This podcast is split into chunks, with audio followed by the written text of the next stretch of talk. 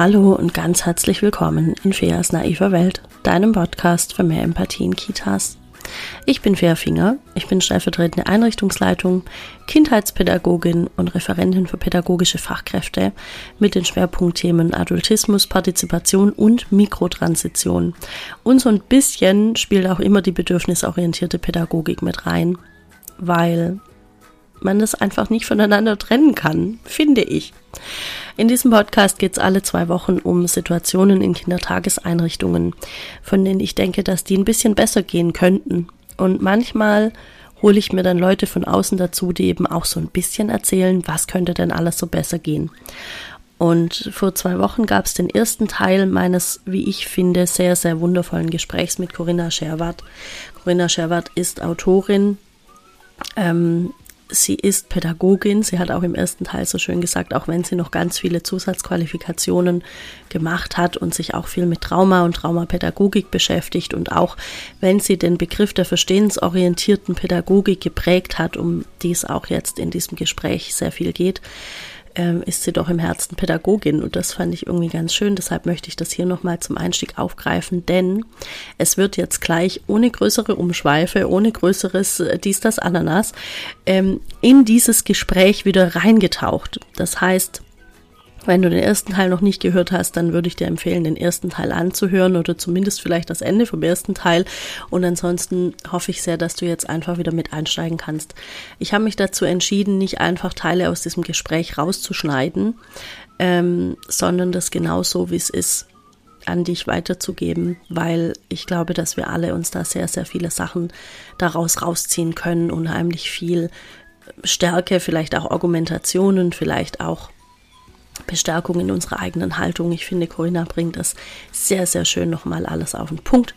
Und ähm, ja, an dieser Stelle möchte ich mich so ein bisschen dafür entschuldigen. Mein Ton klingt leider sehr, sehr blechern gleich. Ich vermute, dass das Mikro nicht richtig angeschlossen war, nicht übertragen hat, nicht richtig eingestellt war. Keine Ahnung, kann ich jetzt im Nachhinein nicht mehr rückgängig machen und ich wollte jetzt auch nicht das ganze Gespräch neu machen, weil dann einfach die ganzen guten Inhalte eventuell verloren gehen, die in so einem Gespräch sind. So der, der Zauber des ersten Gesprächs würde verloren gehen. Plus, ähm, Corinna und ich sind einfach beide sehr viel beschäftigte Menschen und ähm, ja, manchmal ist es dann schwierig, nochmal Termine zu finden und äh, nur weil jetzt das mein Fehler war, muss das ja jetzt nicht für alle irgendwie blöd werden. Also, Corinna versteht man sehr gut, das ist die Hauptsache. Ich wünsche dir ganz, ganz viel Spaß dabei. Und äh, am Schluss kommt ein kleiner Mini-Werbeblock, wo du dann auch erfährst, wie du zu Corinna Kontakt aufnehmen kannst. Und jetzt wünsche ich dir viel Spaß mit dem zweiten Teil vom Gespräch von Corinna und mir. Wir hatten es vorhin auch noch ähm, so, so von, von Stress und so weiter. Und was mir da noch eingefallen ist, sind so diese Kinder, die den Tag über du merkst denen eigentlich nichts an, dass es für die irgendwie anstrengend ist. Und dann werden die abgeholt und brechen erstmal komplett zusammen.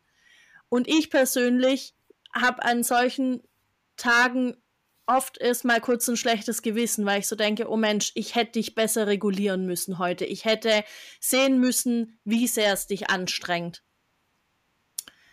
Ähm, und ich könnte mir vorstellen, dass es anderen auch so geht, die diesen Podcast hören. Hast du einen Tipp, vielleicht für, für, für mich selbst, wie ich damit umgehen kann ähm, und vielleicht auch für die anderen, außer mach's einfach am nächsten Tag besser. Also das ist das, was ich mir vornehme, dass ich dann das eben sehe, das wahrnehme und mir sage, okay, ich bin nicht für alles alleine verantwortlich. Da kann jetzt auch was hochgekommen sein, was das Kind mit der Mutter oder mit dem Papa hatte und das bewegt sich jetzt nochmal, ja. Ähm, und morgen gucke ich besser drauf. Gibt's noch was anderes, wo man drauf achten kann?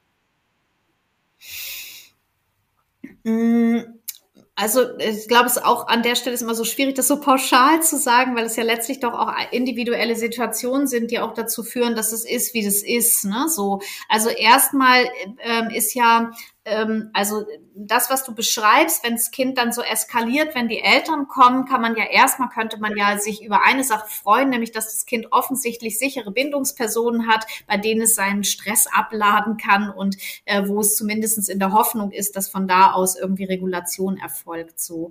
Und dass eben im, äh, im Alltag äh, ist natürlich bei allem Anspruch auch wirklich häufig schwierig ist, allen Kindern irgendwie das an Regulation zur Verfügung zu stellen, was sie vielleicht brauchen. Und es gibt natürlich auch Kinder, die sind sichtbarer mit ihren Bedürfnissen und Kinder, die sind erstmal zunächst nicht so sichtbar mit ihren Bedürfnissen.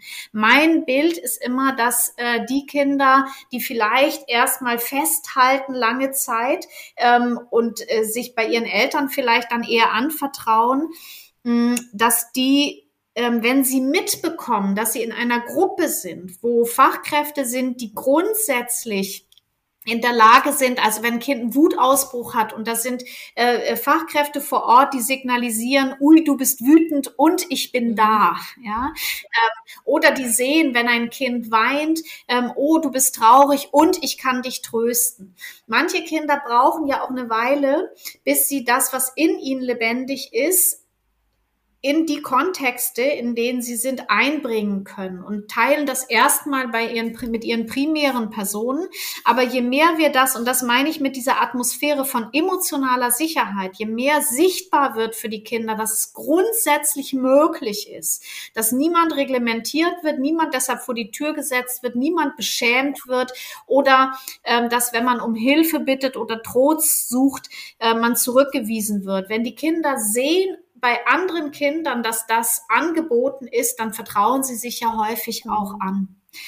Ähm, und wenn es dann doch so gewesen ist, dass ich vielleicht ähm, sehe, dass ähm, ein Kind mehrfach sozusagen den Tag über so ganz normal aussieht und dann seinen Durchbruch kriegt, wenn Mama oder Papa kommt, ähm, denke ich, dass eine gute Möglichkeit ist, gar nicht es unbedingt nur besser zu machen nächsten Tag, sondern dass es darum gehen kann, das zum Beispiel anzusprechen. Also, dass wenn das Kind nächsten Tag kommt, ähm, äh, zum Kind zu sagen, boah, gestern war ein ganz schön anstrengender Tag für dich ja, es ist ja häufig, dass wir, ähm, äh, das ist vielleicht gehört auch mit in die Kategorie so derjenigen wie, wie dir jetzt, die einen hohen Anspruch auch an sich haben. Es ist unmöglich, dass wir im Vorwege alles, was wir wissen, immer gut berücksichtigen. Wir sind auch nicht ständig feinfühlig und alles Mögliche nicht.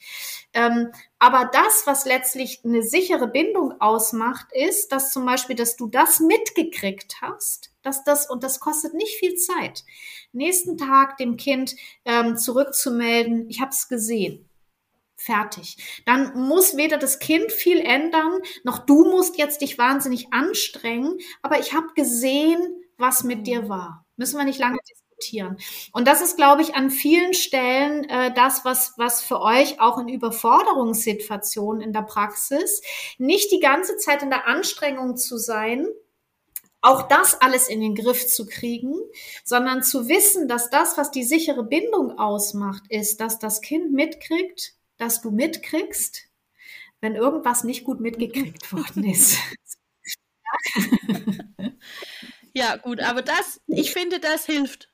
Das, ähm, das entspannt jetzt schon sehr. Okay, ähm, kann sein, ich mache jetzt ein ganz großes Fass auf. Ähm, vielleicht schaffen wir es, das ein bisschen kurz zu halten. Du äh, beschäftigst dich ja auch mit, mit Trauma und Traumapädagogik. Und wir hatten ja vorhin, wie ich schon gesagt habe, so ein ganz kleines Eingangsgespräch. Und da hast du gesagt, ähm, Trauma ist eigentlich die extremste Form von Stress. Ja. Kannst du das noch ein bisschen ausführen, weil ich glaube, vielen geht so, dass, also das, dieser, dieser Begriff von Trauma, der wird ja manchmal so ein bisschen inf inflationär benutzt schon fast, ne? Oder, da, da habe ich ein Trauma davon. Und ich würde gerne so ein bisschen eingrenzen, was versteht man denn tatsächlich unter einem Trauma? Ja, da können wir jetzt tatsächlich einen eigenen Podcast wahrscheinlich ja, noch drüber machen. Machen wir das vielleicht noch. Ähm, aber weil wir so über Stressprozesse vorhin gesprochen haben, vielleicht kann ich es da einfach noch mal ein bisschen anknüpfen. Ähm, weil du hast es jetzt eben schon so ein bisschen zusammengefasst. Also ich bin mittlerweile sehr deutlich dazu übergegangen, wenn ich Seminare mache, auch zum Traumathema, dass ich immer sage, was wir grundsätzlich über Stress wissen müssen, um Traumatisierung zu verstehen. So. Und ich habe ja vorhin ein bisschen äh, darüber gesprochen, dass ähm, unser Nervensystem eben die ganze Zeit immer im Scan ist, ob es sich in Sicherheit befindet oder nicht.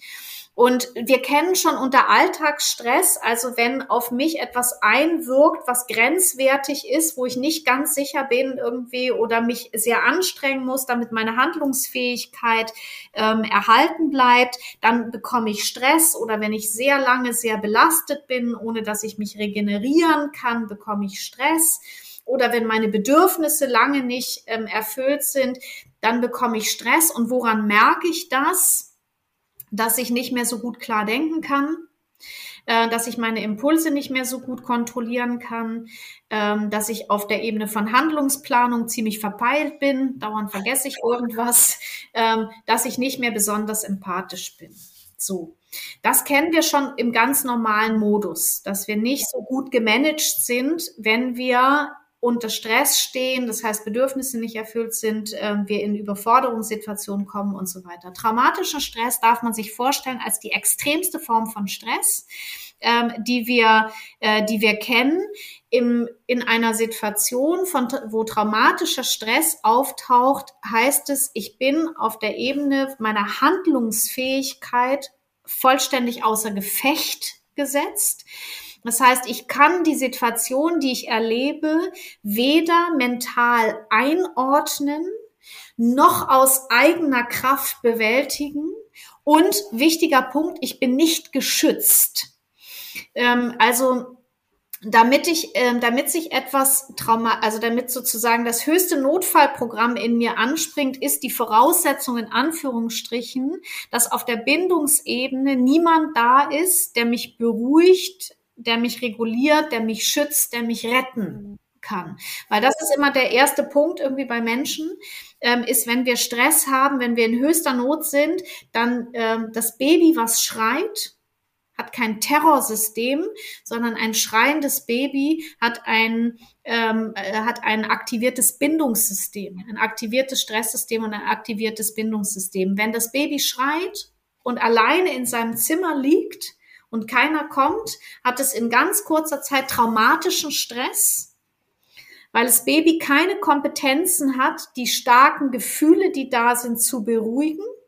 Und es kann nichts tun auf der Handlungsebene, um sich aus seiner Situation heraus zu befreien. So.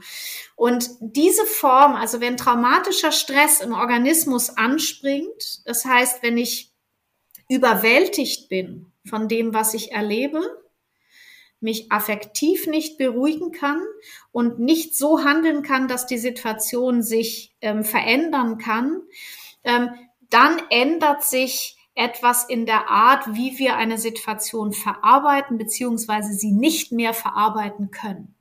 Also wenn wir unterscheiden wollen zwischen Belastungsstress und traumatischem Stress, ähm, sagen wir immer Belastungsstress und das ist das, was du mit inflationär meinst, fair. Manchmal reden wir von Belastungsstresssituationen und sagen, boah, das war voll das Trauma. Was aber gemeint ist, es war ganz schön anstrengend oder es war für mich ganz schön herausfordernd. Belastungsstress sind Situationen, äh, in denen wir noch handlungsfähig sind, wenn es uns auch eine Menge kostet, ähm, aber wir können die einordnen und wir sind noch handlungsfähig. Traumatische Situationen sind Situationen, in denen ich nicht mehr handlungsfähig bin. Und in dem Augenblick verändert sich etwas in unserem, äh, in unserer Art, wie wir die Welt verarbeiten und in der Art, also wie die Gehirnfunktionen sind und auch in der Art, ähm, wie unser ganzes, ja, unsere ganzen Reaktionen sind. Und der Punkt ist an der Stelle, dass alles, was dann passiert, ähm, ist nicht verarbeitet, also wird nicht abgelegt als Erinnerung, sondern bleibt unverarbeitet im Vorhof des Gedächtnisses liegen. Und das ist das, was, was letztlich dazu führt, ähm, dass wenn es im Vorhof des Gedächtnisses liegt, heißt das, was ich erlebt habe, ist nicht Teil von Vergangenheit, sondern ist zu jedem Zeitpunkt im Hier und Jetzt aktivierbar, beziehungsweise das Hier und Jetzt fühlt sich die ganze Zeit so an, als wäre ich immer noch in Gefahr.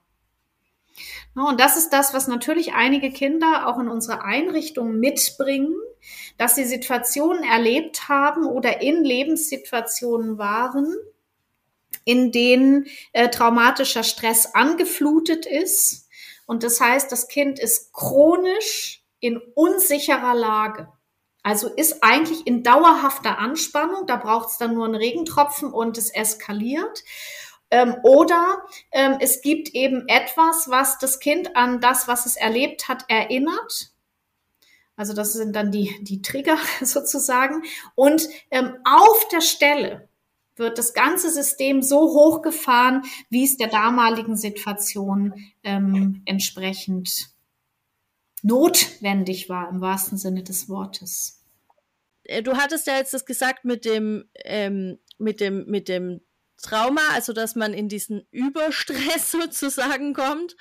Ähm, und dabei ist mir das einfach nochmal bewusst geworden, wie wichtig dann eben auch Eingewöhnungen sind, weil ja da Kinder sehr schnell in so ein ähm, in so einen Modus kommen können von ich bin hier nicht handlungsfähig, ich kenne hier niemanden und so weiter. Deshalb ist es halt echt wichtig, auch schon bevor eine Trennung von Bezugspersonen stattfindet, diese Beziehung aufzubauen. Und ich glaube, ich habe das so noch in keinem Ausbildungsbuch oder irgendwas gelesen. Also klar, es ist alles wichtig, wichtig, aber dieser Zusammenhang, der war mir so, glaube ich, jetzt nicht bewusst. Ja, es gibt so, ähm, ich mache ja, wenn ich, wenn ich traumapädagogisches Arbeiten mache, vor allen Dingen bindungsorientierte Traumapädagogik. Und das hängt damit zusammen, dass eben das Bild ist, dass das Bindungssystem ist grundsätzlich der Gegenspieler zum Stresssystem. Ähm, das heißt, die gesamte Regulation, also die Frage, ob wir in eine Überwältigung kommen ähm, auf der Stressebene, ähm, hängt gerade bei, bei Kindern eben sehr stark davon ab, ob die Wucht von innere Belastung abgemildert werden werden kann durch, und da sind wir wieder durch emotionale Sicherheit.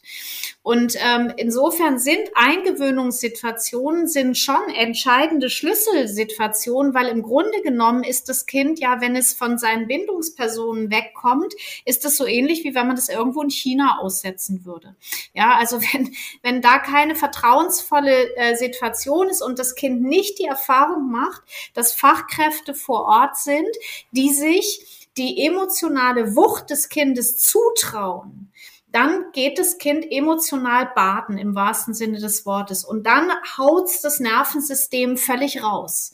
Und dann ähm, sehen wir bei den Kindern, vielleicht erst eben äh, ganz starke ähm, Abwehrreaktionen im Sinne von Weinen und Schreien und dann schlafen die Kinder vielleicht ein. Das ist die Gegenreaktion, äh, das ist dann die Übererregung des Parasympathikus, also dass der Organismus sich unterwirft, weil er die Übererregung nicht mehr aushalten kann.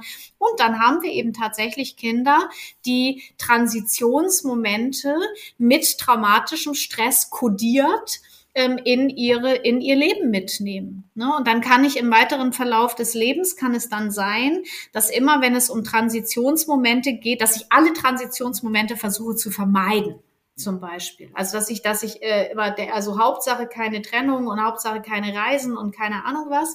Ähm, oder ich merke halt, dass immer, wenn es so um Übergangssituationen geht oder Trennungssituationen, ich richtig viel Emotion, ich bin schon richtig groß, aber in mir, ähm, ich kann, also habe ganz große Angst in solchen Momenten oder ähm, habe ganz viel Schmerz. Und das ist eben, weil es in diesen Situationen, wenn es nicht reguliert worden ist, dann bleibt es unverarbeitet. Dann haben wir nicht später die Trauer und ähm, ähm, die Angst, sondern dann haben wir später traumabasierte Trauer und traumabasierte Angst. Und das ist das sozusagen in einer ganz hohen Potenz, ähm, wo wir auch später ganz große Schwierigkeiten haben, das dann zu regulieren. Das ist der Unterschied zwischen Gefühlen und Emotionen. Das ist dann nicht mehr das Gefühl in Reinformat, sondern es sind Emotionen, das heißt unverarbeitete Gefühle. Ne, und das ist so wichtig, dass wir, dass wir wissen, ähm, dass wir Kinder in, ähm, eben in hohen emotionalen Situationen gut abholen müssen, damit nicht unverarbeitete Gefühle ähm, ähm, letztlich sich ja in ihnen einnisten und langfristig Situationen massiv erschweren. Ja. Hm. Ja, also ich glaube, das ist auch was, was viele Fachkräfte nicht wissen oder zu wenig beachten, dass die, die Art und Weise, wie wir zum Beispiel eine Eingewöhnung in der Krippe gestaltet bekommen, unter Umständen beeinflusst, wie das Kind weitere Übergänge in den Kindergarten, in die Schule, aus der Schule ins Berufsleben, wohin auch immer, bewältigen wird. Und das, das was ich so schon auch echt dramatisch dabei finde, ist ja, dass das Kind, je älter es wird, umso eher wird es ja sich selber reflektieren können in solchen Situationen. Und dann haben wir da irgendwann einen jungen Menschen an der Schwelle ins Studium oder ins Berufsleben, wo es sich richtig schwer damit tut und es überhaupt nicht einordnen kann, wo das herkommt. Ja, ja, ganz genau. Und das ist ja, äh, ich, mir war immer so hilfreich, mir klar zu machen, dass jede Erfahrung mit einem Gefühl abgelegt wird. Mhm. Und ähm, das von das eben so bedeutsam ist, dass wir, ne, das ist auch alles letztlich was, was du ja auch thematisierst oder ähm, ne, so dieses, wie erleben, wie erleben Kinder bestimmte Situationen, wie die Essenssituationen, wie die Übergänge ähm, und so weiter und so fort. Und wenn starke Affekte angesprochen werden, die sich nicht wieder beruhigen oder Situationen, aus denen das Kind ähm, nicht im Rahmen seiner eigenen Handlungsfähigkeit, der, den Stress, den es erlebt, den Schmerz, den es hat oder die Angst, die es erlebt, sich selber nicht aus dieser Situation befreien kann oder niemanden hat, der zu seiner Beruhigung beiträgt, ähm, dann haben wir mindestens sogenannte Small T, Small Traumata. Ne, deshalb sagen wir, es gibt, es gibt natürlich es gibt ganz unterschiedliche äh, Bilder zu dem, was, was alles traumatisch wirken kann. Ähm, und es ist ein bisschen wie beim Sturz, sage ich mal. Trauma bedeutet ja Wunde. Und wenn ich hinfall, kann ich mir das Knie aufschlagen oder mir den Oberschenkelhals brechen.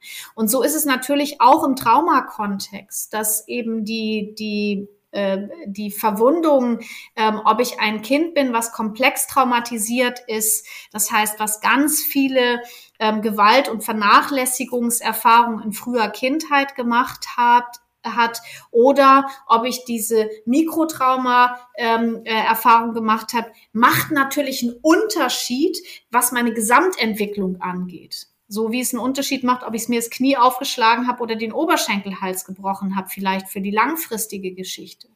Aber es ändert überhaupt nichts daran, an dem, was du gesagt hast, dass wir in den Einrichtungen nicht nur aufgefordert sind, ähm, uns die Frage zu stellen, wie können wir den Kindern, die biografische Verwundung schon mitbringen, wie können wir denen einen Raum von emotionaler Sicherheit bieten, in dem Heilsames passieren kann, sondern dass genau die Frage, Fair, die du dir gestellt hast, ja ganz entscheidend ist. Wir dürfen sehr dahin gucken, wo wir Kinder in den Einrichtungen traumatische Erfahrungen mit auf den Weg geben.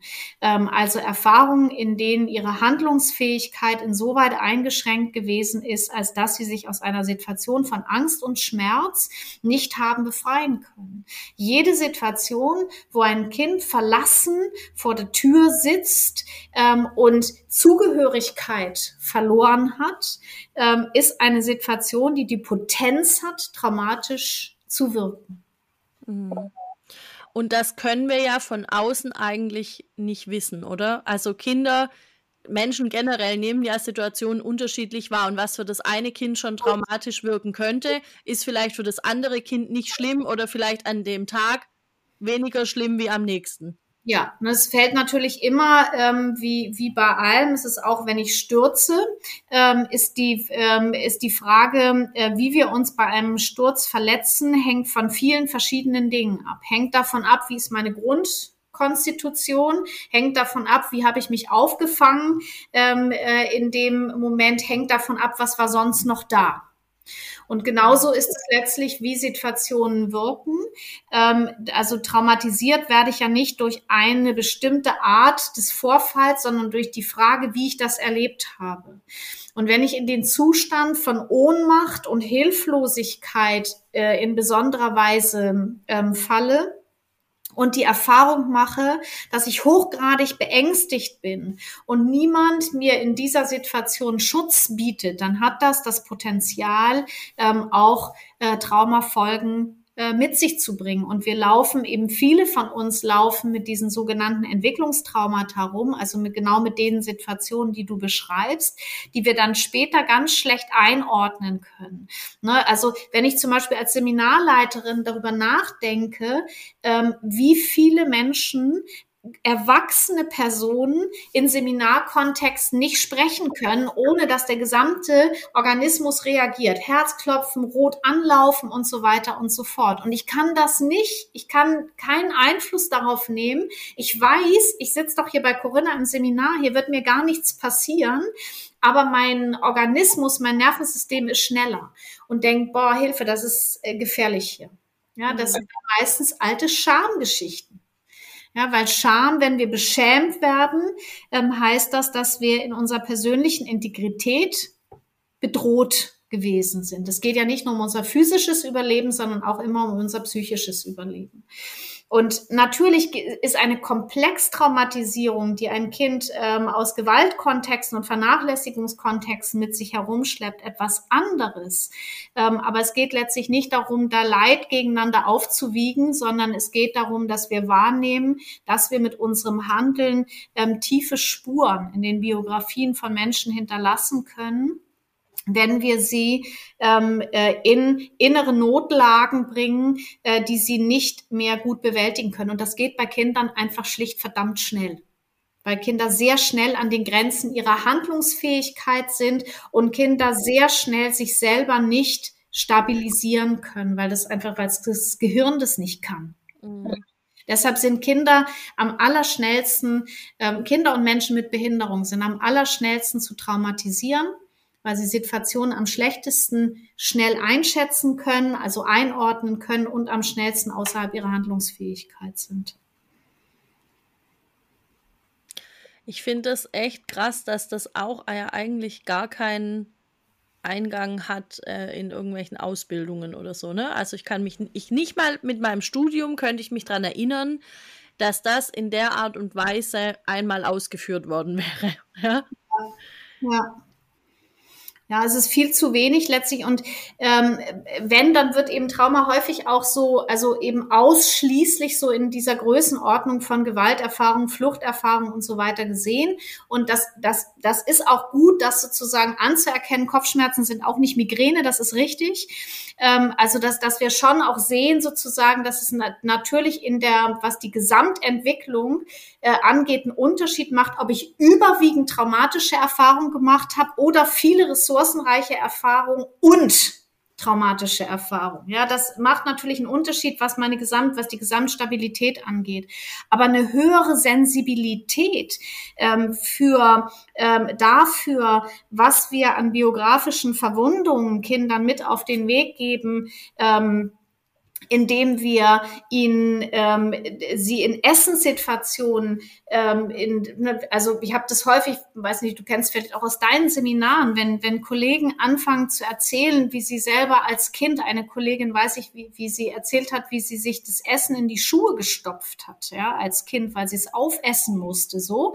Ähm, und ähm, sie da hatte sie wenigstens noch eine Idee, wie sie handeln konnte, ja, so. Mhm. Aber wie, wie tief das letztlich ähm, sitzt und wie sie auch gut beschreiben konnte, wie viel Stress sie immer noch hat, wenn sie ähm, heute mit, mit vielen Leuten am Tisch sitzt. Einfach nur dieser Moment, dass sie nicht mehr entspannt diese Situation erleben kann, sondern bei klarem Verstand in der Anspannung ist. Ja, mhm. Und das ist genau der Punkt, dass ich kann das, zwar erkennen vielleicht, ähm, aber ich kann, der, der Zustand ist unverarbeitet und taucht wie Kasper aus der Kiste, ist stärker als mein klarer Verstand, ja.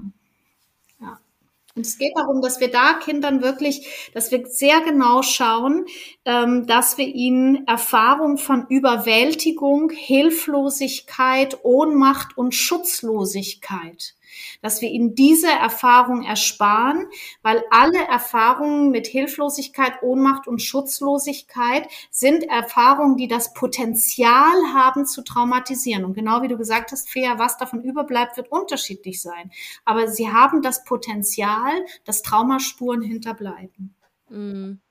Ich dachte auch gerade, also es kann ja sein, in der ersten Situation passiert das vielleicht noch nicht, aber vielleicht kommt ja ein Mensch irgendwann in eine andere Situation, die ein ähnliches Gefühl auslöst.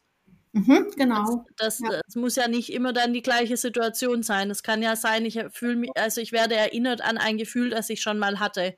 Ganz genau. Ne? Das ist alles, was sozusagen Assoziationen zum, zu der Ursprungssituation macht. Manchmal ist es dann gar nicht so logisch, mhm. ähm, aber plötzlich äh, sind mir bestimmte äh, Situationen sind nicht mehr frei, sind mhm. mit Stress verbunden, mit Überwältigung, äh, ähm, machen in mir, dass ich, dass ich damit nichts zu tun haben möchte äh, und so weiter. Ja.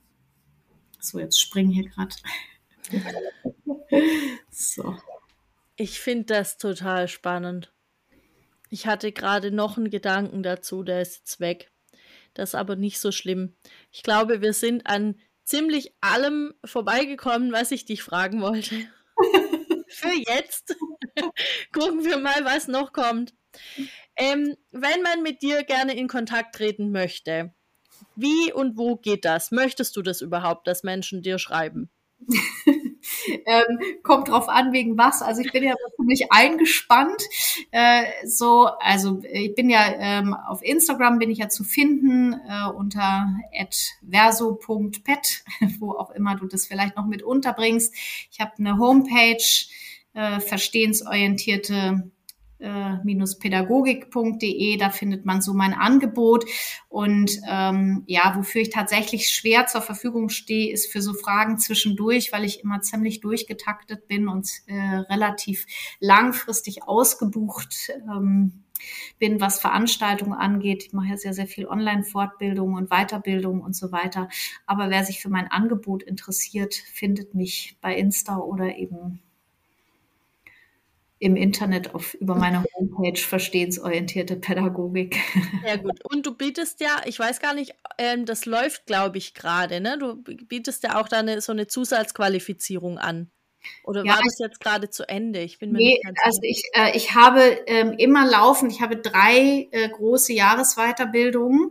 Ähm, einerseits bilde ich im Bereich Elternberater aus, also ressourcenorientierte Elternberater, aber das, was wir, wir jetzt hier, ähm, was wir jetzt hier vor allen Dingen gestreift haben, es gibt so zwei große Weiterbildungen, die ich habe. Das eine ist Fachkraft für psychopädagogische Kindertherapie. Ähm, das ist für Basisfachkräfte, Kita, Schule, Jugendhilfe, wo es eigentlich wirklich um ganz viel von dem geht, irgendwie, wo du gesagt hast, Mensch, das wäre ja eigentlich schön, wenn wir das in den Ausbildungen klarer hätten. Ähm, und es gibt eben äh, eine, eine Weiterbildung bindungsorientierte Traumapädagogik, und ähm, also alle Weiterbildungen ähm, laufen manchmal, also einmal im Jahr normalerweise. Ähm, Im Augenblick habe ich zwei Traumadurchgänge laufen und beide anderen Weiterbildungen, genau, ja. Und die laufen aber eigentlich immer wieder und die sind immer voll. Und von daher, das sind alle herzlich willkommen, die gerne ein bisschen mehr davon haben möchten. Sehr schön. Also ich werde auf jeden Fall die Homepage verlinken und natürlich dein Insta-Account. Und da gibt es auch immer voll schöne Buchtipps. Also wer gerne liest, guckt da auch vorbei. Ähm, genau, dann bleibt mir jetzt eigentlich nur meine letzte Frage. Wäre dir noch irgendwas wichtig mitzugeben oder sagst du, es ist alles Wichtige gesagt worden für den Moment? Wahrscheinlich für den Moment. Ich äh, verlinke immer alles innerlich gern mit einem Semikolon. Ein Semikolon heißt ja, für heute ist Punkt, aber der Satz geht noch weiter. Und ähm, genau, wir sind ja durch viele verschiedene ähm, ja, Bereiche letztlich heute oder so. Du hast so aus verschiedenen Ecken gefragt und ich glaube, ähm, für mich ist ähm, so, ja, ist wirklich sehr entscheidend, dass wir, ähm, egal sozusagen, was wir uns angucken, das, was es wirklich braucht, ähm, ist, dass wir in der Bereitschaft sind, ähm, Kindern gute Beziehungen anzubieten. Weil egal, ob das Kind ähm, bereits biografisch Schwieriges mitbringt ähm, oder ob das Kind einfach in seiner Entwicklung ähm, immer wieder auch an schwierige Stellen kommt, so wie es dazugehört. Das, was uns letztlich durchbringt und das, was uns als Menschen möglich macht, das, was uns zugemutet ist zu bewältigen, hängt nur davon ab, wie wir uns verbunden fühlen oder auch nicht. Es gibt so einen schönen Satz, den ich äh, häufig verwende, der heißt, ähm, der Mensch ist die Medizin des Menschen. Und ich glaube, wenn wir in dieser Bewusstheit ähm, pädagogische Arbeit machen würden, ähm, dass wir, dass es vor allen Dingen darum geht, heilsame und stabilisierende Beziehungen zu führen als Basis oder eben auch dort, wo kompensatorisch etwas gebraucht wird, ähm, dann hätten wir eine richtig gute Profession. Ach, das wäre so schön. Gut, wir haben mit diesem Podcast bestimmt äh, da nochmal in die Richtung gearbeitet und das in die richtige Richtung geschubst. Vielen Dank, dass du da warst. Das war wirklich sehr, sehr schön. Ich habe dir so gern zugehört. Ähm, ah, voll schön. Okay, dann kommt jetzt noch mein Werbeblock. Zu mir kann man Kontakt aufnehmen, indem man mir folgt auf Insta, Finger. Der Account heißt einfach wie ich. Außerdem gibt es einen Newsletter, der alle zwei Wochen erscheint. Und man kann jetzt aktuell ganz neu, habe ich da ein 0 einen 0 Euro Leitfaden, um in drei Schritten das eigene pädagogische Handeln zu überprüfen reingeladen, weil ich immer wieder so Fragen kriege in meinen Seminaren wie, darf ich das und das so und so noch machen? Ist das schon übergriffig? Ist das Adultismus? Und deshalb kannst du dich da jetzt selber überprüfen, indem du dir das einfach runterlädst. Ähm, genau, den Link, den stelle ich auch in die Folgenbeschreibung mit rein. Und ansonsten wünsche ich allen, die zugehört haben, eine gute Zeit möglichst viele gute Bindungserfahrungen und möglichst wenig Stress, damit ihr alle gesund bleibt. Bis in zwei Wochen. Ciao.